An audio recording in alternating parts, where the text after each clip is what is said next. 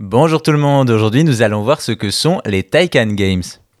Dans les années 80, ce sont les bornes d'arcade qui dominent le marché du jeu vidéo et c'est dans ce contexte que Sega introduit une révolution avec des bornes un peu spéciales, la série des Taycan, les bornes de luxe.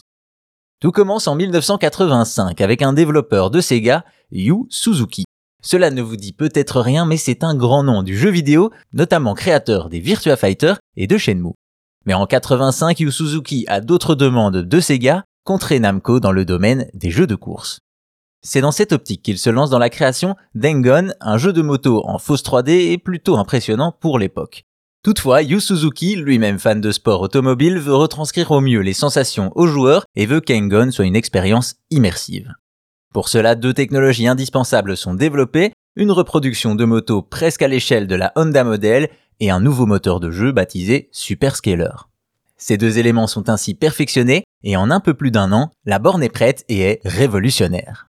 Pour cause, ce n'est pas à l'aide de boutons ou de joystick que le joueur va tenter de gagner la course, mais bien à l'aide d'une moto qu'il doit pencher du bon côté. Engon connaît ainsi un véritable succès et une nouvelle forme de borne d'arcade est née.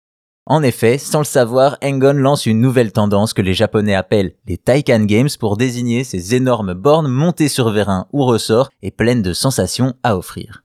Ainsi, après Engon, Sega demande à son créateur un nouveau jeu, cette fois en s'attaquant au shoot them up. Et donc, après beaucoup de remaniements, sort finalement un titre, Space Harrier, un jeu de tir reprenant le même moteur qu'Engon.